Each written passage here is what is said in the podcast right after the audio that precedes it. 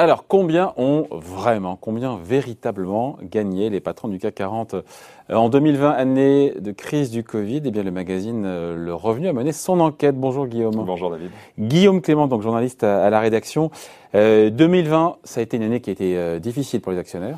Euh, via évidemment des cours de bourse qui ont trinqué, mm. via des baisses de, de versement de dividendes. Mm. Est-ce que, avant de tout dévoiler, la rémunération des grands patrons a suivi encore une fois cette tendance? Est-ce qu'elle a été du même acabit? Est-ce qu'ils ont dû se serrer un peu la ceinture en or Alors, On peut le dire quand même que ça a suivi la tendance dans des proportions qui dépendent de l'indicateur qu'on regarde. Avant de dévoiler l'évolution du salaire, on peut dire qu'effectivement le CAC 40 a perdu 7% l'an dernier. Euh, le dividende moyen du CAC 40 a baissé de 27%. Et du côté du bénéfice net par action moyen, là on est à moins 61%. Et donc la baisse de rémunération des patrons comparé à ça Eh ben en moyenne, on est à moins 16% pour euh, la moyenne des patrons. Eh ben on est entre 7 et 27. On est entre 7 la baisse du CAC et 27 la baisse des dividendes. Ouais, c'est un peu ça. Alors ça fait quand même suite à une année où les salaires avaient déjà baissé de 9%, mais qui faisait suite elle-même à trois années de forte hausse. Bon, voilà. Euh, juste un truc, comment vous avez accès à ces chiffres, encore une Alors, c'est un travail qui est fait avec notre partenaire Ethics and Boards, euh, qui est spécialisé là-dedans, et du coup, en fait, on épluche euh, tant de leur côté, parce qu'ils publient, ils publient, ils publient, dans leur compte, les entreprises. On, trouve ça dans les documents d'enregistrement universels, en fait. C'est très détaillé, c'est vraiment des dizaines de pages. N'importe qui peut aller... C'est possible, tout est en accès libre sur les sites des partis investisseurs des, des, grands comptes. Et en quoi il faut retraiter l'information avec votre partenaire Il faut, faut, la retraiter parce qu'il y a des, certaines choses qui sont un peu complexes, notamment sur la valorisation des plans de stock options et d'actions gratuites, euh, où là, ce sont des méthodes où c'est communiqué par l'entreprise, mais pas forcément au même endroit que les parties fixes et variables. Et puis, il y a certaines, euh, certaines entreprises qui communiquent, on va dire, mieux que d'autres. Dans la plupart des cas, le, niveau est très satisfaisant, mais il y a quelques points où il faut échanger aussi avec les sociétés pour avoir des, des précisions. Bon, très bien. Après, la question maintenant, c'est la moyenne des rémunérations. Hmm. Moyenne des rémunérations des patrons du CAC 40, dans un roulement de tambour. Une idée? 4,4 millions d'euros. Ce qui est intéressant, c'est la dispersion. Il y a les, les mal payés à un peu plus d'un million d'euros, et puis il y a hmm. ceux qui sont à 20 millions, on donnera les, noms juste après. Ouais, dans, les, dans les mal payés, on peut citer, euh, mal payés entre guillemets bien sûr, on peut citer Safran, Legrand et Orange, où le salaire du patron était entre 1,3 et 1,8 million. Et alors au niveau du sommet du palmarès, on a euh, Bernard Charles de Dassault Systèmes. Lui, il est à 20 millions, c'est la troisième année où il est numéro 1 du CAC, euh, dont une grosse partie en fait qui correspond à la valorisation des actions et des stock options qu'il reçoit. Avant de balancer comme ça tous les noms et tout Il m'a fait le top 5, le top 40 direct et boum, je donne le. Non, mais c'est intéressant. Effectivement, c'est Bernard Charles. 20 euh, millions d'euros, c'est mm, ça. Mais juste un truc euh, qu'on comprenne bien pour le commun des mortels, cette rémunération globale, mm. en moyenne de 4,4 millions d'euros, mm. elle, se, elle se répartit en fait, il y a trois postes. Il y a le salaire fixe, le bonus, le variable. Le variable, qui est soumis à des objectifs. Ouais, expliquez, voilà. Et, et, le, tout ce qui est lié quoi, aux, et ensuite, c'est actions, des... stock options, aux actions de performance. C'est quoi tout ça pour expliquer En fait, le, le variable, c'est une partie euh, qui est versée en cash et qui est soumise à des, à des critères. Oh, le, salaire fixe, on comprend. Le salaire, c'est le salaire. Je parlais du variable. Oui, non, non, non, mais. Le oui, salaire le salaire fixe, on comprend. Voilà. Ensuite, il y a la partie salaire variable. Voilà. Donc, c'est le, bonus. Voilà, c'est le bonus en fonction si l'entreprise a atteint tes objectifs financiers, tel dirigeant a atteint tes objectifs et des critères non financiers, par exemple, euh, en matière de RSE, on pourra en reparler un peu plus tard si, vous le souhaitez. Et sur la partie euh, stock options et actions, qui représente quand même le gros de la part du gâteau pour beaucoup des patrons du CAC 40, ah, euh, c'est aussi euh, soumis à des, à des critères qui peuvent être comparables à ceux du variable, mais là, le versement, en fait, n'est pas fait en cash, il est fait en actions ou en droit de souscrire des actions dans 3, 4, 5 ans. Donc quand on dit 20 millions d'euros euh, pour euh, le patron de Dassault Systèmes, il n'a pas en cash 20 millions. C'est pas ce qu'il a eu sur son compte ah. l'an dernier, mais c'est ce, ce, qui lui a été attribué au titre de, de l'exercice 2020.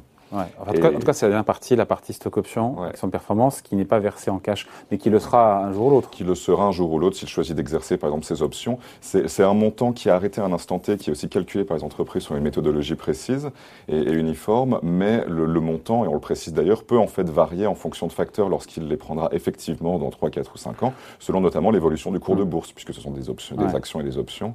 Le poids de chaque, de, de, chaque euh, rémunération, c'est compliqué de faire une, de dire voilà, ben, le salaire c'est 20%, 30% C'est un peu compliqué, Ça, dépend. Mais on peut dire qu'au niveau du fixe, on est plus sur des moyennes, au, allez, aux alentours de 1 million d'euros.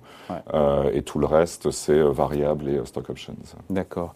Et ce qui a le plus baissé pour le coup Après, on, balance tous les noms. Ce qui a le plus baissé, c'est la partie variable. C'est pas ce c'est la partie variable. Ouais, hein. c'est la partie variable et les stock options, notamment au regard de l'évolution des, des, cours de bourse de nombreuses sociétés. C'est parce que si les objectifs, les objectifs financiers n'ont pas été atteints, il n'y a pas de raison que ça ne suive pas en termes de... C'est une des explications. Alors, il y a quand même, nous, deux petites sociétés qui se sont montrées un peu un peu accommodante, je dirais, avec leurs euh, leur dirigeants. Il veut se fâcher avec personne. Accommodante.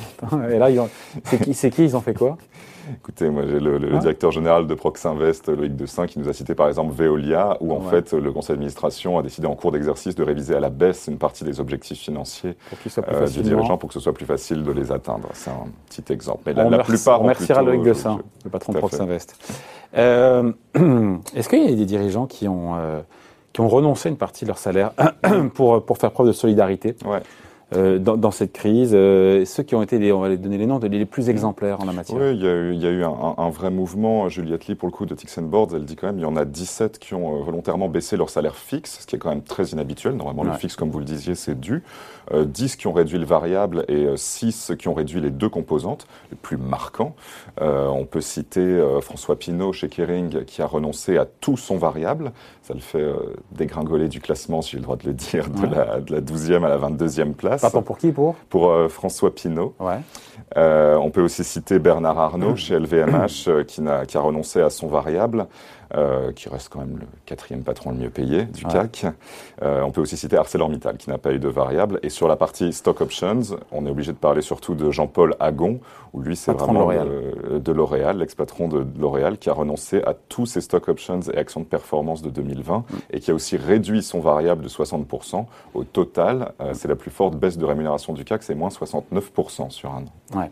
Euh, dans le top 5, euh, il y a Jean-Marc Chéry, qui est en cinquième position, le patron de ST Micro, qui était avec nous euh, il y a quelques semaines. Je ne m'attendais pas à le voir à un niveau aussi élevé, pour le coup. Bon, c'est vrai que ST Micro, je crois que c'est plutôt pas mal sorti de, de, la crise, donc ça peut probablement aussi ouais. Un cours de bourse qui a monté, je crois, de plus de, je crois, de 20%, je crois, sur, sur, sur, 2020. Donc, en tout cas, tout à fait, 26%. C'est ça. Dans le top 3, donc on a en troisième position, on l'a vu derrière dans les écrans, le patron de Sanofi. Paul Hudson. Paul Hudson. Ouais, 12 Paul millions. Hudson. ouais. Combien 12 12 millions à peu près, euh, en hausse de 10% sur un an. Bon, Sanofi, c'est pas une entreprise qui a beaucoup souffert de la crise. Hein. Le, bénéfice net par action a progressé de 10%, euh, de 300% si on ajoute les éléments exceptionnels qui sont liés à une mmh. session d'actions. Euh, bon, l'action a fait moins 12, euh, le dividende a augmenté. Euh, de ce point de vue-là, les actionnaires n'ont pas été trop malmenés. Cela dit, il est vrai que ça, ça, ça interroge, notamment quand on voit les, les soucis qu'ils ont eu en termes d'image l'an dernier, que ce soit avec les retards Covid et surtout les plans de licenciement en Europe qui touchent notamment la France. Ouais. Euh, Paul en troisième position. Deuxième position, on a un autre euh, patron qui d'ailleurs qu'on avait reçu, enfin qu'on avait fait à l'époque, il était euh, confiné chez lui, je ne sais où. Mm. On l'avait fait en digital. C'était c'est Daniel Julien, le patron de, de Téléperformance, mm. euh, tout ce qui est centre d'appel. C'est ça? Ouais, nouvel entrant dans, dans le CAC, 17 millions, 17 millions d'euros de rémunération en hausse de 30% sur un an. Ouais, voilà. Et donc il a tout défloré. Bernard Charles, le patron d'Assosystème, pour la combienième année consécutive à 20 millions d'euros en package global. Depuis son entrée dans le CAC, en fait. Avant, il n'était pas dans notre périmètre. Peut-être que ça aurait été le cas. Mais... Est-ce qu'en Assemblée Générale, on finit là-dessus, euh, Guillaume, est-ce qu'en Assemblée Générale, les actionnaires approuvent ces rémunérations? Alors, est-ce que ça passe, ça passe crème, comme on dit? Ça passe facilement ça passe, euh, Globalement, ça passe plutôt crème cette année. Ça, c'est Anne Carmier qui a été interrogée par Catherine Astergiou, ma collègue de Capitalcom, qui nous dit qu'on était à peu près à 93% de taux d'approbation. Ouais, ça va. Des résolutions CNP, ça va. C'est Staline. Hein. Ouais, il y a quand même eu de la contestation chez, euh, chez AXA, Bouygues, LVMH, Téléperformance ah. et Veolia, c'est-à-dire que c'était approuvé à moins de 80%. Et il y a surtout eu un cas, mais alors ça en plus c'était le mystère de l'année pour nous, chez Stellantis, où là, le rapport des rémunérations de tout le top management est passé à un peu moins de 56%. C'est très très faible dans toute l'histoire euh, du CAC. Là, on parle de Carlos Tavares, patron de, de Stellantis. Euh, et en, juste dernière question, est-ce que c'est, puisqu'on est à l'ère effectivement de la finance verte, de l'ESG, de la RSE mm. et de l'ISR, pour, merci pour les acronymes, euh, est-ce que ces rémunérations globales sont partiellement ou pas indexées, mm. basées sur des critères extra-financiers? Mm. Je sais que j'ai eu cette discussion avec le patron de Saint-Gobain, Pierre-André ouais. qui me disait que crois que c'était 15% de ses revenus qui mhm. dépendaient de critères non financiers. Il me disait, je suis un bon élève, moi, dans le CAC 40. il est un peu au-dessus de la moyenne du CAC 40. Alors nous, on avait les chiffres d'Ethics Board 2019, ils sont en train de finaliser la version de cette année. Mais dans le CAC 40, le variable des dirigeants est conditionné en moyenne à hauteur de 12% à des critères RSE. Euh, c'est le début de quelque chose. C'est le, début. de quelque chose et surtout c'est un des sorts les plus élevés en Europe. Hein. En Italie on est à 6%, en Allemagne 4%. Ah. Il y a la Belgique qui fait mieux que nous à, à 15%. Euh, et puis on peut peut-être dire un dernier mot sur la thématique RSE, c'est que cette année, pour la première fois, euh, dans toutes les entreprises du CAC 40, il y a des critères RSE pour euh, les, les rémunérations variables. C'était que 50% en 2018, et ça c'est une première en Europe. Il y a pas 50% de quoi en 2018 Alors, c'est-à-dire que tous les, toutes les, entre, les 40 entreprises du CAC 40 ont au moins dans les objectifs de leurs dirigeants un ah. critère RSE. Ah. Donc ça avance, ça monte en puissance. Ça avance. Bon voilà, merci donc pour cette enquête très intéressante. La vérité, euh, la transparence surtout, la mm. transparence sur euh, ces salaires des patrons du CAC 40. Donc euh, Guillaume Clément, journaliste au magazine Le Revue. Merci Guillaume. Merci David. Salut.